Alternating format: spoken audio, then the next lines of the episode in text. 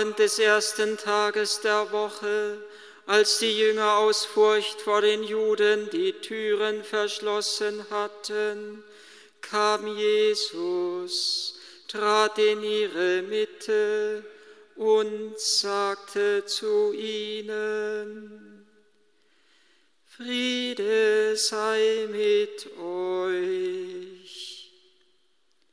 Nach diesen Worten zeigte er ihnen seine Hände und seine Seite.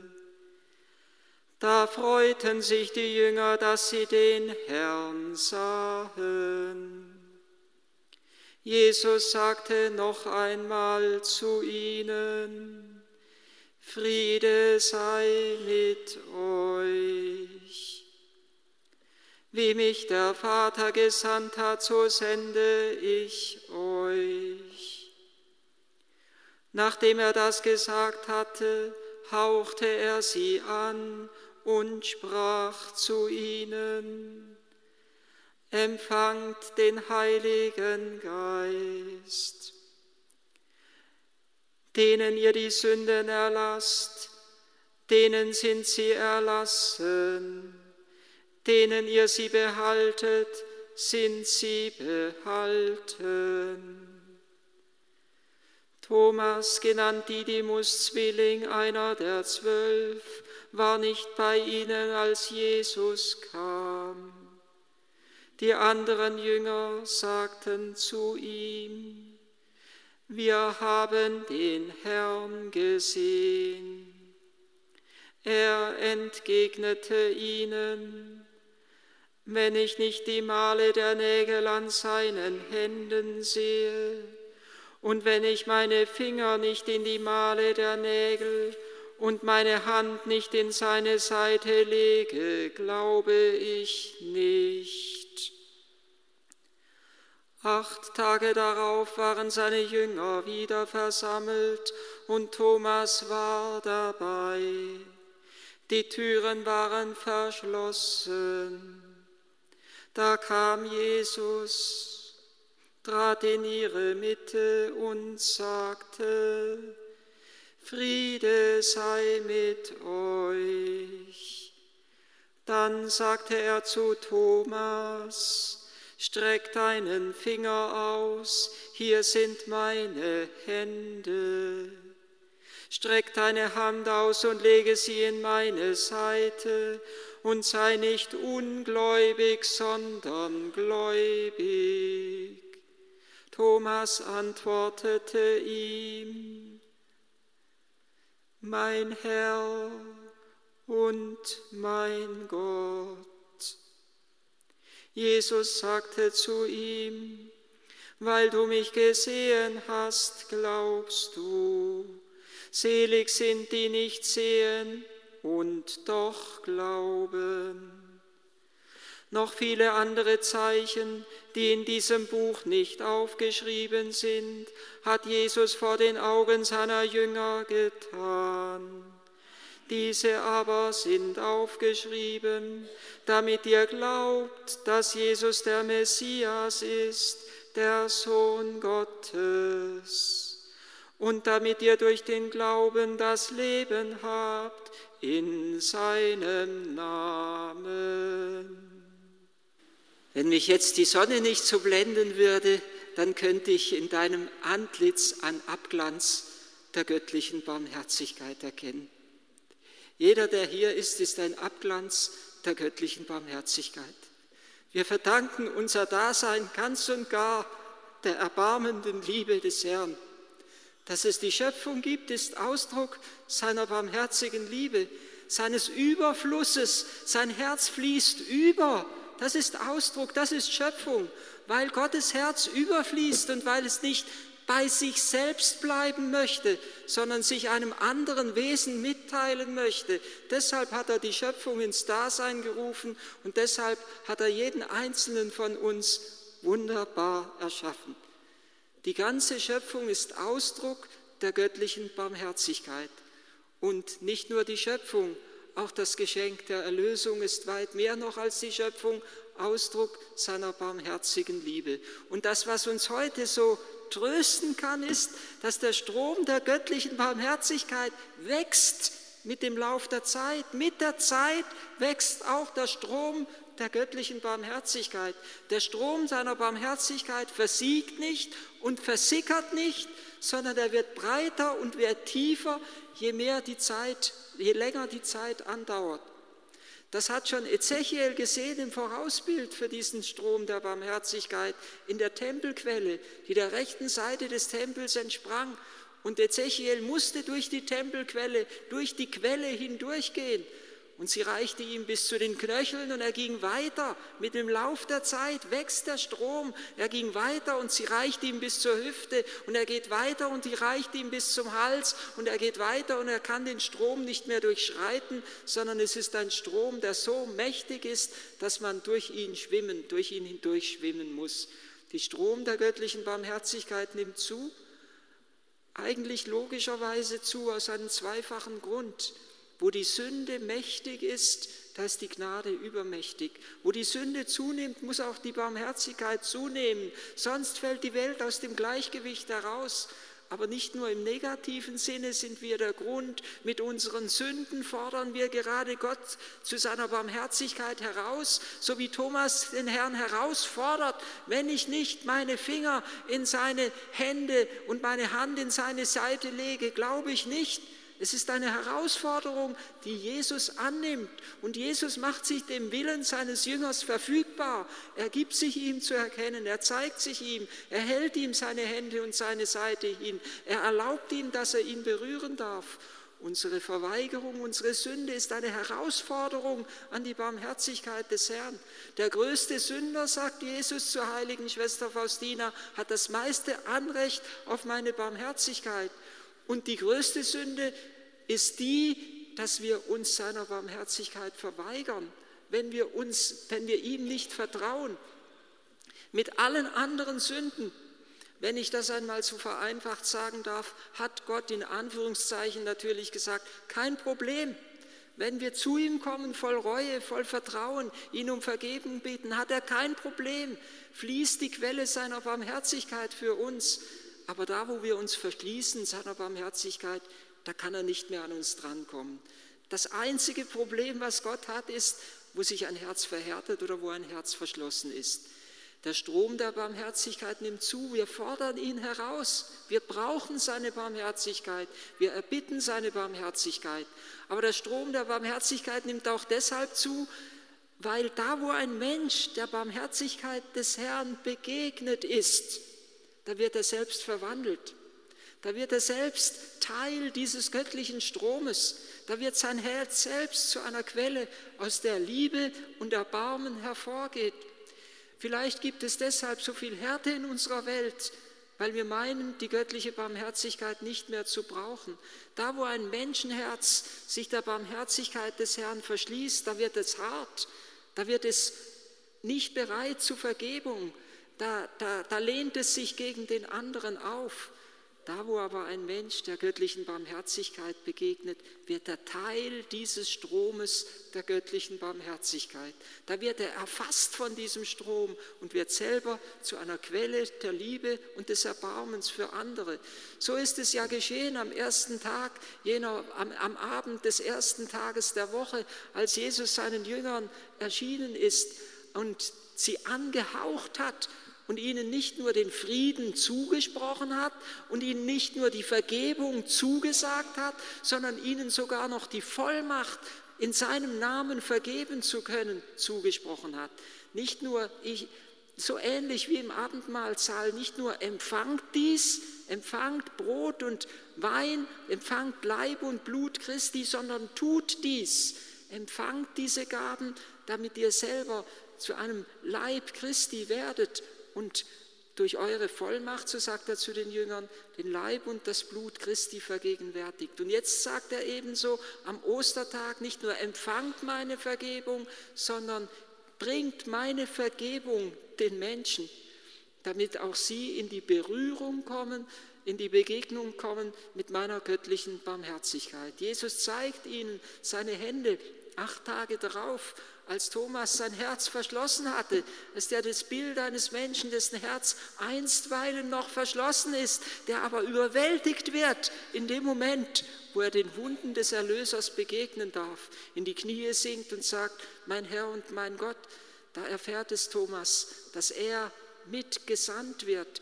Da erfährt Thomas und die anderen Jünger, dass Jesus ihnen seine Hände und seine Seite zeigt. Und damit zeigt er ihnen die Quellorte, den Quellort der göttlichen Barmherzigkeit.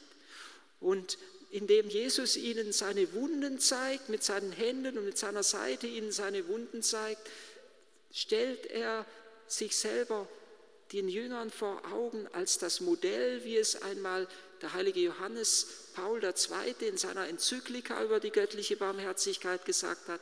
Er, Jesus, ist das Modell der göttlichen Barmherzigkeit, das Modell der erbarmenden Liebe Gottes in dieser Welt. Wir müssen nur auf Jesus schauen, um in die Schule der Barmherzigkeit gehen zu können. Und Jesus ist derjenige, der in seiner Demut barmherzig ist. Er ist auch derjenige nach der Auferstehung, wo nicht Macht und Herrlichkeit von seinem ganzen Wesen, sondern von seinem Herzen geht der Strahlenkranz aus, gehen die Strahlen aus. Von seinem Herzen, das aus Liebe geöffnet ist.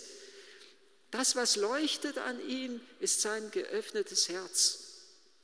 Er zeigt sich den Jüngern auch nach der Auferstehung nicht in Macht und Herrlichkeit, wie wir ihn gerne in unseren Osterliedern und auch berechtigterweise in unseren Osterliedern besingen. Ich selber habe ein Osterlied sehr gerne, das wir damals in der Schulzeit in Neuss immer gesungen haben. Im Kölner Anhang war es drin. Wir kennen es bei uns in unserem Angang gar nicht. Da hieß es so wunderbar, Preis dir, du Sieger auf Golgotha, Sieger wie keiner, Halleluja.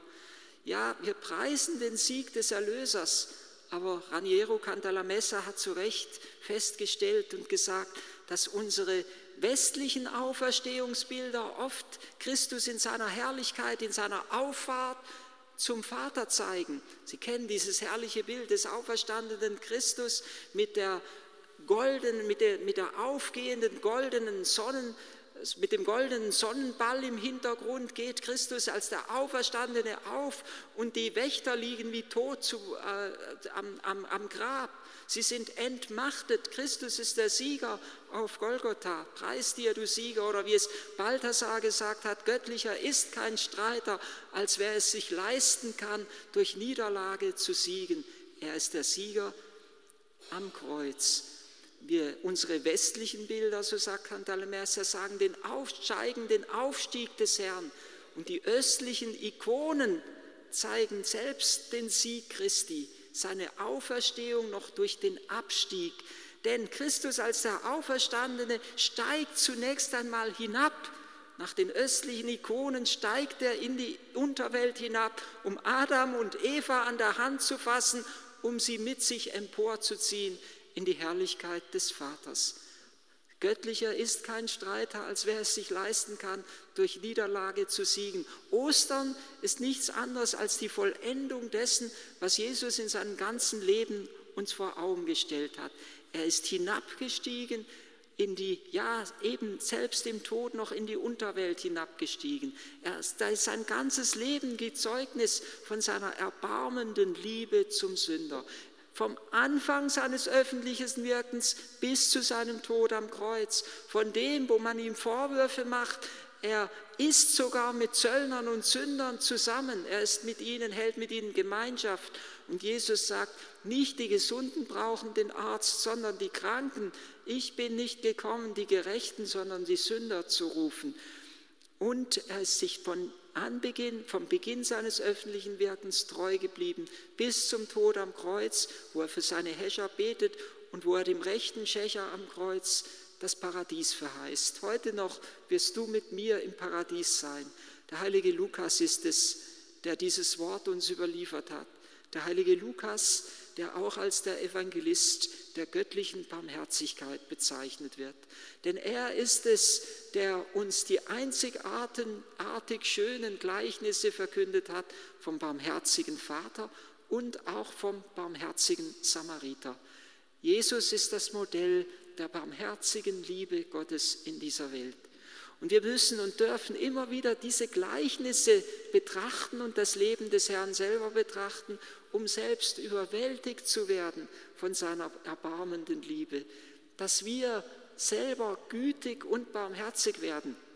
Leo Masburg hat einmal von den Mutter-Teresa-Schwestern in Armenien, meine ich, erzählt, wie sie nachts ein Geräusch hörten in ihrem Haus und sie standen auf, um nachzuschauen, was da los ist. Und da stand ein maskierter Mann vor ihnen.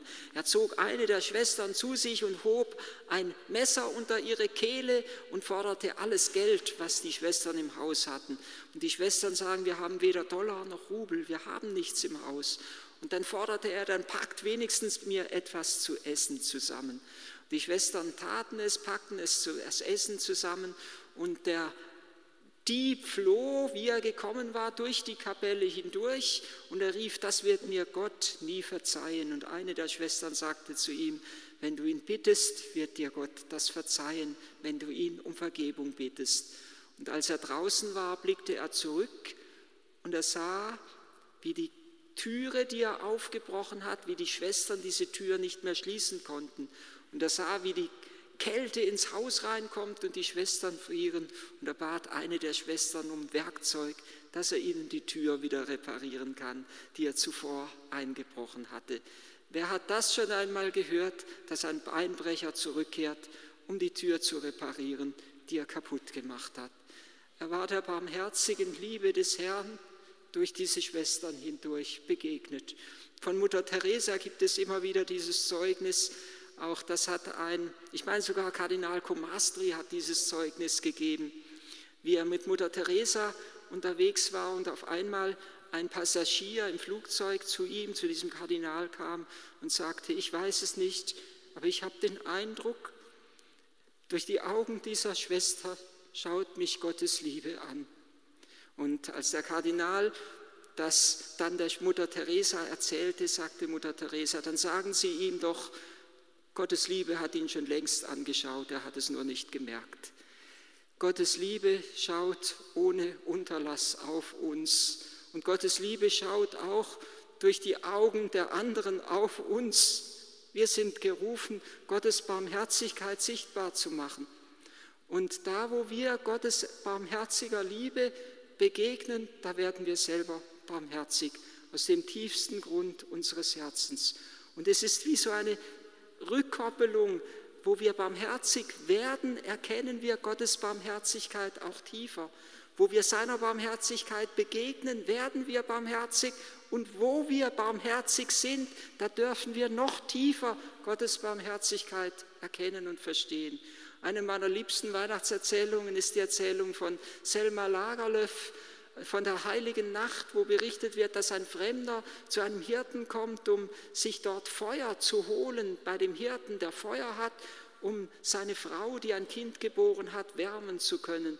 Und der Fremde kommt und der Hund bellt in dieser Nacht nicht, er schlägt nicht an, der Hund sperrt seinen Rachen auf, aber er beißt den Fremden nicht. Der Fremde geht über die Schafe hinweg, aber die Schafe blöken nicht. Und als er schließlich von dem Hirten Feuer erbittet, sagt der Hirt, nimm so viel du willst. Und er nimmt die Kohlen, die glühenden Kohlen in seine Hände und sie brennen ihn nicht. Und der Hirte ist verwundert und er sagt zu dem Fremden, was ist das für eine Nacht, in der dir alle Elemente Barmherzigkeit erweisen. Und der Fremde sagt zu dem Hirten, ich kann es dir nicht sagen, wenn du selbst es nicht siehst. Barmherzigkeit können wir nur erfahren, wenn wir selber bereit sind, barmherzig zu werden. Sonst können wir auch Barmherzigkeit nicht nicht, nicht erkennen, Gottes Barmherzigkeit. Wenn unser Herz hart ist, können wir seinem erbarmenden Liebe nicht begegnen und nicht verwandelt werden in sein Bild.